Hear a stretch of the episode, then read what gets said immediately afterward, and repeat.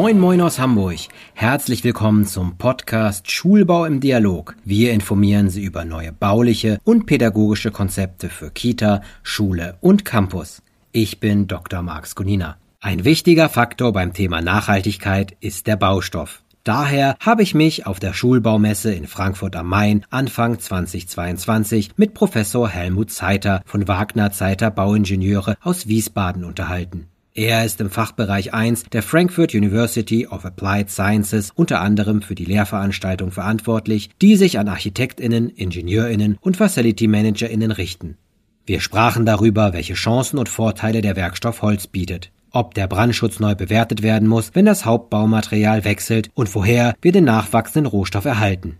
Professor Zeiter, welche Chancen bietet Holz dem Frankfurter Schulbau? Es bietet zunächst mal dieselben Chancen, die für andere Bauwerksstrukturen, für andere Gebäudeentwürfe und Nutzungen auch gegeben sind. Also der Schulbau ist jetzt erstmal von seinen Ansprüchen an die bauliche Substanz nicht weltbewegend anders als ein Verwaltungs- oder Wohngebäude. Das heißt also, wenn es um den Schulbau geht, bietet uns das sicherlich eine höhere Akzeptanz bei den Nutzern, auch eine sympathischere Umsetzung von baulichen Ideen sehen. Aber erstmal kann man die Aussage treffen, dass der Schulbau sozusagen ein Teil des Entwicklungspotenzials von Holz als Baustoff grundsätzlich ist. Mir stellt sich automatisch die Frage, Holz, vielleicht für den Schulbau scheint das ja unproblematisch zu sein. Im Hochbau wird es dann problematisch. Und da ist immer das Thema Brandschutz.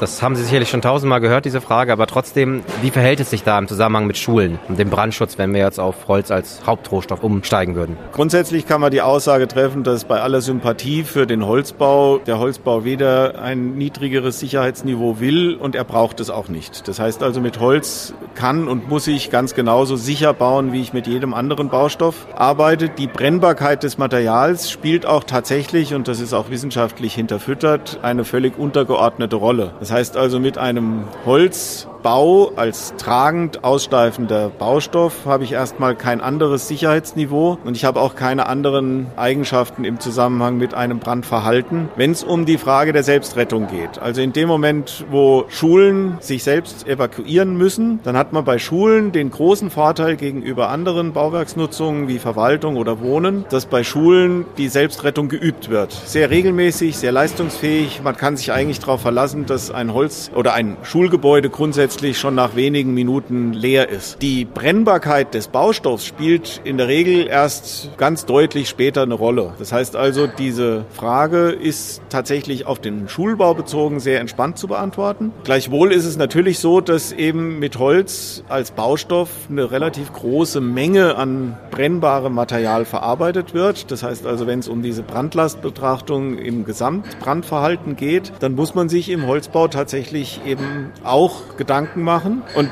das wesentliche Instrument ist aber vom Gesetzgeber auch schon seit Jahrzehnten dazu gemacht. Das ist die Abschnittsbildung. Also man sorgt dafür, dass ein Brandereignis so beschränkt bleibt in seiner Ausdehnung, dass die Einsatzkräfte das gut in den Griff bekommen. Und da kann man auch die Botschaft setzen, dass die gesetzlich vorliegenden Abschnittsbildungsgrößen auch im Holzbau robuste Gebäude ergeben. Auch das hat jetzt wieder nichts mehr mit der Nutzung als Schulbau zu tun. Das sind in weiten Bereichen sehr ähnliche Dinge wie im normalen Verwaltungs- oder Wohngebäude. Im Schulbau darf man sogar noch größere Abschnitte bilden, aber für diese Fragestellung, ob Holz an dieser Stelle sozusagen eine besondere Randbedingung darstellt, kann man die Aussage treffen, nein, das muss ich genauso sicher mit leistungsfähigen Rettungswegen belegen wie in anderen Baustoffen auch. Schulbauten sind an der Stelle besonders robust, weil ich dort nicht mehr von Anleiterbarkeit rede, sondern immer von zwei baulichen Rettungswegen. Das heißt also, ich habe als Alternative zu einem ausfallenden Rettungsweg Rettungsweg immer einen weiteren baulichen Rettungsweg und das macht die Gebäude eben einfach sehr robust.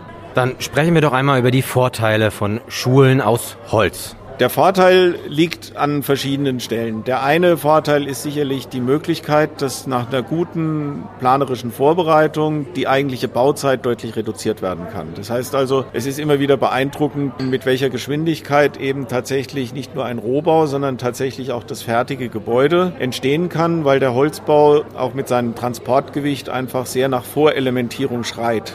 Also es gibt sehr gute Möglichkeiten, schon weitere Teile der baulichen Struktur im Werk unter qualitativ hochwertigen Randbedingungen vorzufertigen und dann auf der Baustelle schnell zum Ergebnis zu kommen. Also der Zeitvorteil ist tatsächlich ein großer. Damit in Verbindung steht auch Lärmemissionen von der Baustelle. Das kennt auch, glaube ich, jeder, dass wenn er eben zwei Jahre Baustelle neben sich hat, dass das eben auch eine Beeinträchtigung für die Nachbarschaft darstellt. Der nächste Vorteil ist natürlich dann eben auch dieser ökologische Fußabdruck, also alles, was wir heutzutage mit grauer Energie bilanzieren, alles, was wir mit Kreislaufwirtschaft oder Stoffkreisläufen argumentieren, da tut sich Holz an verschiedenen Stellen leichter. Wir müssen lediglich aufpassen, dass wir bei dieser Kreislaufwirtschaft auch dafür sorgen, dass die Langlebigkeit sichergestellt ist. Holz hat erstmal gar kein Problem damit, auch dieselben technischen Lebensdauern zu erreichen oder sogar zu übertreffen wie andere Baustoffe. Aber korrekt ist, dass das einer sehr sorgfältigen Planung, Kontrolle und Umsetzung bedarf. Und da ist Holz ein Stück weit empfindlicher, wenn es falsch gebaut wird oder auch falsch geplant wird, dass die technische Lebensdauer von Holz reduziert sein kann, wenn man es falsch macht. Aber es richtig zu machen, ist erstmal kein Problem. Und da muss die hölzerne Gemeinde, damit meine ich Bauherren, genauso wie die Planer und die ausführenden Betriebe, die müssen da dauerhaft einfach ein hohes Qualitätsniveau sicherstellen.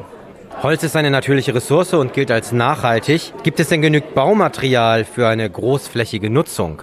Da kann man relativ schnell die Antwort wiederholen, die wir seit Jahrzehnten auf diese Frage geben. Ja, bei uns in Deutschland wächst mehr Holz nach, als wir verbrauchen. Das heißt also, der Wald als leistungsfähiger Rohstoffgenerator funktioniert ganz hervorragend. Übrigens mit einer ganz hervorragenden Energiebilanz. Er bindet CO2 und verwendet Sonnenenergie. Besser geht's gar nicht. Das heißt also, unser Wald ist ein Rohstoffproduzent. Wir müssen den Wald dann aber auch tatsächlich als Rohstofffabrik betrachten dürfen. Das heißt also, in dieser Balance zwischen Umweltschutzgedanken und der wirtschaftlichen Nutzung von der Ressource Wald braucht es eine gute Abstimmung untereinander. Das betrifft sowohl denjenigen, der den Wald besitzt, das kann ein Privatmann sein oder eine Privatfrau, das kann aber auch der Staat sein, der ein wirtschaftliches Interesse hat, den Wald auch so zu nutzen und gleichzeitig die Abnehmenden, die möglichst direkt den Rohstoff verwenden. Und da kann man auch die Botschaft senden, dass die Verwendung von Holz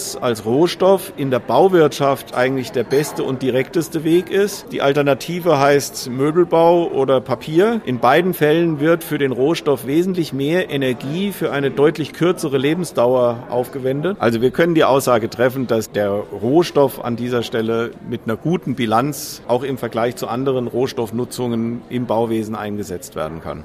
Um welche Holzarten geht es eigentlich? Es müssen ja relativ schnell wachsende Holzsorten sein, oder?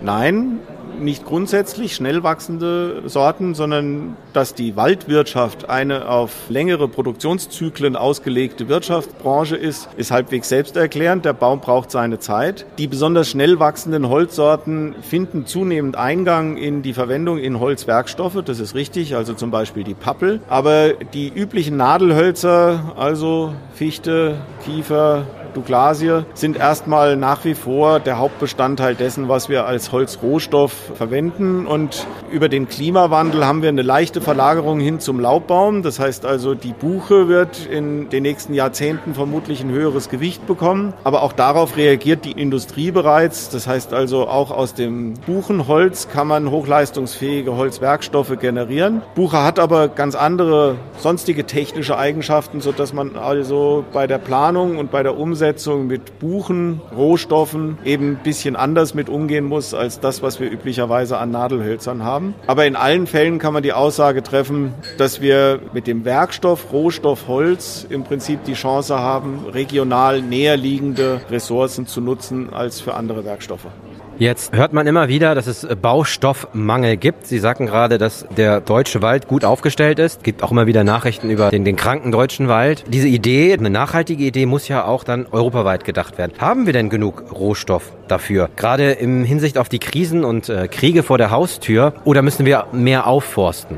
Also zunächst mal kann man die Aussage treffen, so ganz gesund ist der deutsche Wald tatsächlich nicht. Also wir haben aufgrund des Klimawandels und der Trockenheit in den Böden tatsächlich massive Probleme in der Forstwirtschaft. Grundsätzlich kann man die Aussage treffen, dass mit entsprechend forstwirtschaftlicher Tätigkeit dieses Potenzial da ist, langfristig die Rohstoffversorgung eben auch zu bedienen. Das geht. Ähm, aber genau in diesem Abgleich zwischen, wo wird welche Aufforstung betrieben, unter welchen Randbedingungen, ist eben auch ein regionales emotional und möglicherweise auch politischer Abstimmungsprozess sinnvoll und notwendig. Wenn es dann um die Ländergrenzen hinausgehen soll, also um die Frage, wo holen wir unseren Rohstoff her, dann ist tatsächlich korrekt, dass wir natürlich aus Osteuropa jahrzehntelang auch größere Mengen Holz importiert haben, insbesondere aus den nördlichen Regionen. Das betrifft dann aber eben jetzt von den aktuellen Krisen nicht betroffenen Bereichen wie zum Beispiel Finnland. Das Holz, was dort wächst in den nördlicheren Regionen, wächst langsamer und hat damit eine höhere Qualität. Grundsätzlich kann man die Aussage treffen, dass diese Frage, wo holen wir unser Holz her, eines dieser üblichen Fragen ist, wie weit gehen wir, um unseren Rohstoff letztendlich zu bekommen. Und je kürzer wir die Radien ziehen, mit denen wir leistungsfähige Angebote machen können, desto besser. Aber das ist ein sehr komplexes Thema, weil es ja auch für einen Stadtstaat wie Hamburg einfach keine Ressourcen gibt, für ein Land Hessen in einer Metropolregion Frankfurt, wo es eben tatsächlich den Wald in wenigen hundert Kilometern Entfernung reichlich gibt, sind das andere Konditionen, die man dann eben auch berücksichtigen muss. Wenn es um die europäische Forstwirtschaft geht, gibt es im Moment auch tatsächlich auf europäischer Ebene Entwicklungen, die wir kritisch begleiten sollten. Das heißt also, es gibt im Moment einfach Ambitionen, den Naturschutz sozusagen gegen die wirtschaftliche Nutzung des Forstes gegeneinander auszuspielen. Das ist gar nicht sinnvoll und auch gar nicht notwendig. In der öffentlichen Wahrnehmung ist das natürlich ein untergeordnetes Thema. Im Moment können wir die Botschaft senden, wenn es um Kriegs- und Krisengebiete geht, dass wir selbstverständlich auch an dieser Stelle reagieren wollen und müssen. Aber die grundsätzliche Frage, wo holen wir den Rohstoff Holz her, ist eine lösbare Aufgabe. Kommen wir ganz vom Holzbau fort und kommen wir zur Schulbau. Sie hatten kurz Gelegenheit, über die Schulbau zu gehen. Sie haben sich mit einer Kollegin gerade eben nach der Podiumsdiskussion unterhalten. Wie ist Ihr Eindruck von der Schulbaumesse? Also grundsätzlich habe ich den Eindruck, dass die Schulbaumesse ein sehr wertvoller Beitrag ist, weil es auf eine bestimmte Bauwerkstypologie zugreifende Messeveranstaltung ist, wo sich Firmen präsentieren können, wo man dann eben aber auch darauf bezogene Themen sehr, sehr gut diskutieren kann. Das heißt also, die Entscheidungsträger, ob nun auf der planenden Seite oder auf der Bauherrenseite haben hier die Möglichkeit, sich umfassend zu informieren und an Diskussionen teilzunehmen, die möglicherweise gerade im Schulbau besonders wichtig sind. Weil Bauen für Kinder ist nun mal der Kern dessen, wo es ums Bauen für die Zukunft geht. Und vielleicht kann man da die Botschaft senden, dass ein Schulbau auch eine Ecke teurer sein darf als ein anderes Gebäude. Dass also vielleicht die Entscheidungskriterien an dieser Stelle sich an der Qualität und an der Dauerhaftigkeit orientieren. Da sind wir wieder beim Holzbau. Holz bietet erst erstmal bei der ausgeführten Qualität eben höheres Potenzial als die anderen Baustoffe. Insofern ist Bauen mit Holz für Schulen eben auch an dieser Front eine gute Botschaft, die hier auf der Messe auch, glaube ich, sehr gut transportiert wird, wenn man sich anguckt, welche Firmen sich hier präsentieren und was hier für den Schulbau getan werden kann. Ja, herzlichen Dank und dann wünsche ich Ihnen weiterhin ganz viel Erfolg. Herzlichen Dank Ihnen auch. Alles Gute. Und schon sind wir am Ende der Folge zum Thema Bildungsbauten aus Holz. In Zukunft wird sicher mehr über den nachwachsenden Rohstoff gesprochen werden. Schulbau im Dialog ist ein Podcast des Kubus Medienverlags. Weitere Informationen zu Schulbau, internationaler Salon und Messe für den Bildungsbau und dem Schulbaumagazin finden Sie auf www.schulbau-messe.de. Unseren Podcast können Sie auf unserer Webseite hören, aber auch auf allen Endgeräten über iTunes, Spotify, Deezer, YouTube, Google Podcast oder Podimo. Abonnieren Sie uns gerne darüber. Wenn Ihnen der Podcast gefallen hat, empfehlen Sie uns doch weiter. Schreiben Sie uns, wenn Sie Fragen, Kritik oder Vorschläge haben. Wir freuen uns über E-Mails an podcast.kubusmedien.de. Bis zur nächsten Folge. Ihr Dr. Marc Skonina. Tschüss!